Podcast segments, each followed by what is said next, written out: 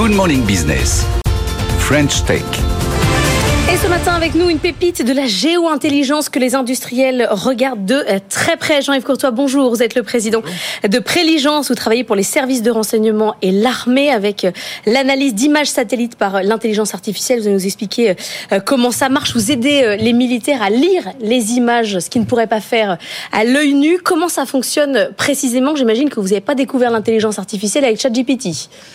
Non, en fait, on était là avant euh, la vague euh, ChatGPT. En fait, euh, on applique des technologies d'apprentissage profond. c'est-à-dire on entraîne des réseaux de neurones, ce sont des algorithmes de traitement du signal qui permettent de détecter des objets ou des événements particuliers sur effectivement des images satellitaires haute résolution, mais aussi sur des flux vidéo ou des signaux acoustiques pour la guerre sous-marine.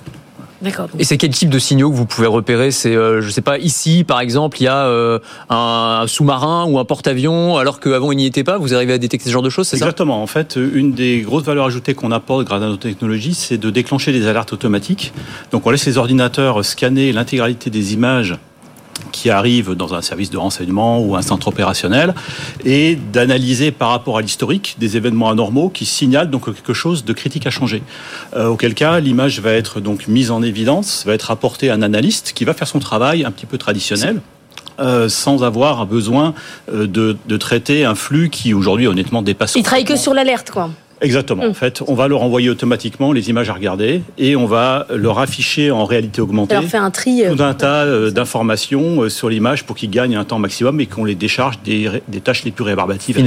finalement, c'est un peu comme les systèmes de vidéosurveillance intelligente dont on parle régulièrement, qui sont capables de détecter des situations anormales, sauf que là, on est à l'échelle satellite, donc beaucoup beaucoup plus haut. Quoi. Exactement. Avec des images colossales, avec un nombre d'informations absolument incroyable, et donc on ramène à quelques minutes ce qui se fait généralement en plusieurs heures, voire des fois plusieurs jours. Anthony parlait euh, de sous-marins ou de navires. Vous allez jusqu'à quel niveau de précision? Alors en fait, nous, on, a l'habitude d'entraîner nos algorithmes sur des images commerciales qui sont disponibles à une résolution de 50 cm. Ah oui. oui. quand même 50 cm, on voit beaucoup de choses. Et les satellites militaires euh, font encore mieux que ça. Donc on voit effectivement énormément de, choses. En fait, aujourd'hui, il n'y a plus rien qui, est, euh, qui peut être caché. On, est à, oui, soyons clairs. C'est ça. En fait, euh, surtout qu'on a un taux de revisite par les nouvelles constellations satellitaires de quelques heures. Donc, vous voulez voir quelque chose, quelques heures après, vous avez l'image à 50 cm ou mieux. Hein. Vous n'avez pas de règles qui vous empêchent d'aller voir à certains endroits dans tout état Non, parce qu'en fait, vous pouvez télécharger sur Internet les images dont je parle. Elles sont accessibles absolument à tout le monde. C'est de la source ouverte. Ah oui. Ah oui. Les sociétés comme Maxar, Black Sky vous permettent, vous payez le, prix nécessaire et c'est quelques milliers d'euros seulement. Et vous avez l'image de ce que vous voulez à 50 cm dans le monde entier. Mais c'est l'espionnage à la portée de tous que vous nous racontez là. En fait. il faut savoir analyser quand même ces données. L'observation à la portée de tous. D'accord? Ensuite, on, observe à, à, des fins diverses, mais c'est de l'information qui est disponible aujourd'hui. En fait, la révolution du New Space amène, comme ça, par vagues successives, des améliorations technologiques qui euh, abaissent la résolution à des niveaux hein, où on voit des choses absolument incroyables aujourd'hui, accessibles à tous. Hein. Et, donc là, ça veut dire que ces outils-là, ils sont aujourd'hui utilisés sur le terrain par euh, l'armée française, par exemple. Est-ce qu'il y a des, voilà, des cas concrets où, alors j'imagine qu'il y a des choses classées secret défense, vous n'allez pas pouvoir tout nous raconter, mais euh, des, des, des, choses où, en fait, cette technologie-là, elle a servi très concrètement, quoi? Oui, en fait, elle sert effectivement tous les jours. Nos, nos produits sont en opération réelle. Hein, contrairement à beaucoup de sociétés d'intelligence artificielle, nous, on a trouvé notre marché, euh, on est utilisé en opération et vous pouvez imaginer à quel endroit euh, c'est fait. Mais au-delà des points chauds qui sont surveillés, je dirais, en continu euh, par les analystes, et les services de renseignement, on fournit aussi la possibilité de, de, surveiller des milliers ou des dizaines de milliers de sites que sinon vous ne regarderiez pas parce qu'il n'y a rien de spécial qui s'y passe mais de temps en temps, vous voyez quelque chose d'anormal.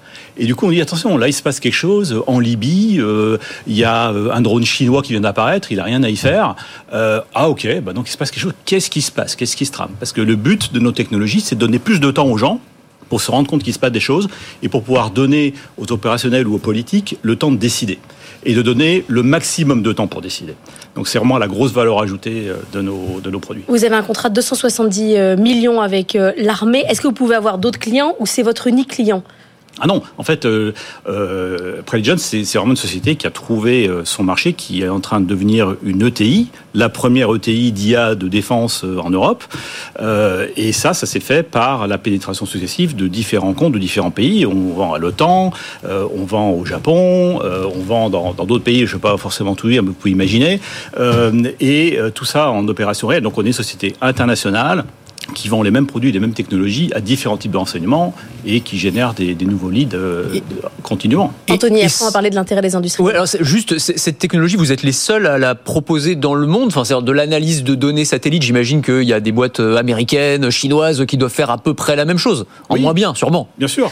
non, mais en fait, voilà, c'est ça, ça truc dans la technologie. Il y a toujours euh, de la concurrence. Il se trouve que en ce moment, il y a un appel d'offres qui s'appelle Luno aux États-Unis, euh, et nos concurrents officiels, comme Maxar ou Black Sky ont décidé de nous intégrer dans leur euh, équipe pour avoir les meilleures performances possibles. Donc on a la démonstration euh, par ce genre de sollicitation que notre technologie est au meilleur état de l'art.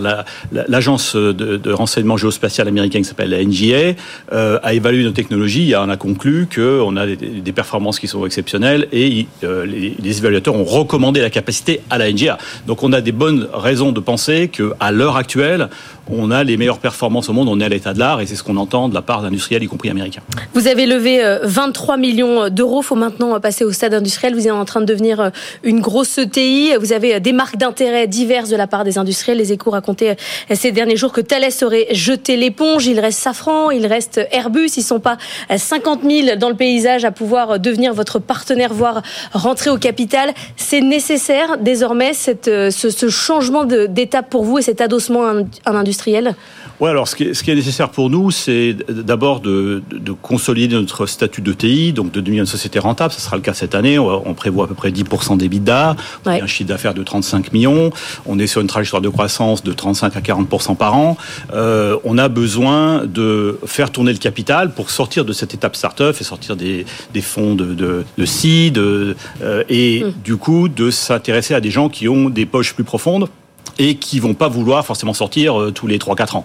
Euh, donc, recomposition du capital, absolument nécessaire. Euh, ensuite, à qui peut-on effectivement faire appel?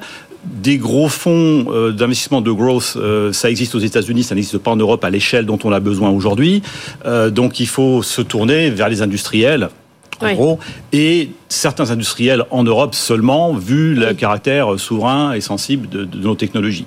Euh, Mais ça peut être européen, c'est pas forcément franco-français, ça peut être un peu plus large. Ça peut être euh, effectivement plus large. Il y a des conditions à mettre, des protections à mettre, euh, mais les choses sont quand même plus ouvertes que le strict périmètre franco-français. Il y aura un veto évidemment potentiel du gouvernement en fonction de. Oui, il y, a des, il y a des règles qui visent à contrôler les investissements de sociétés étrangères dans le capital des entreprises sensibles.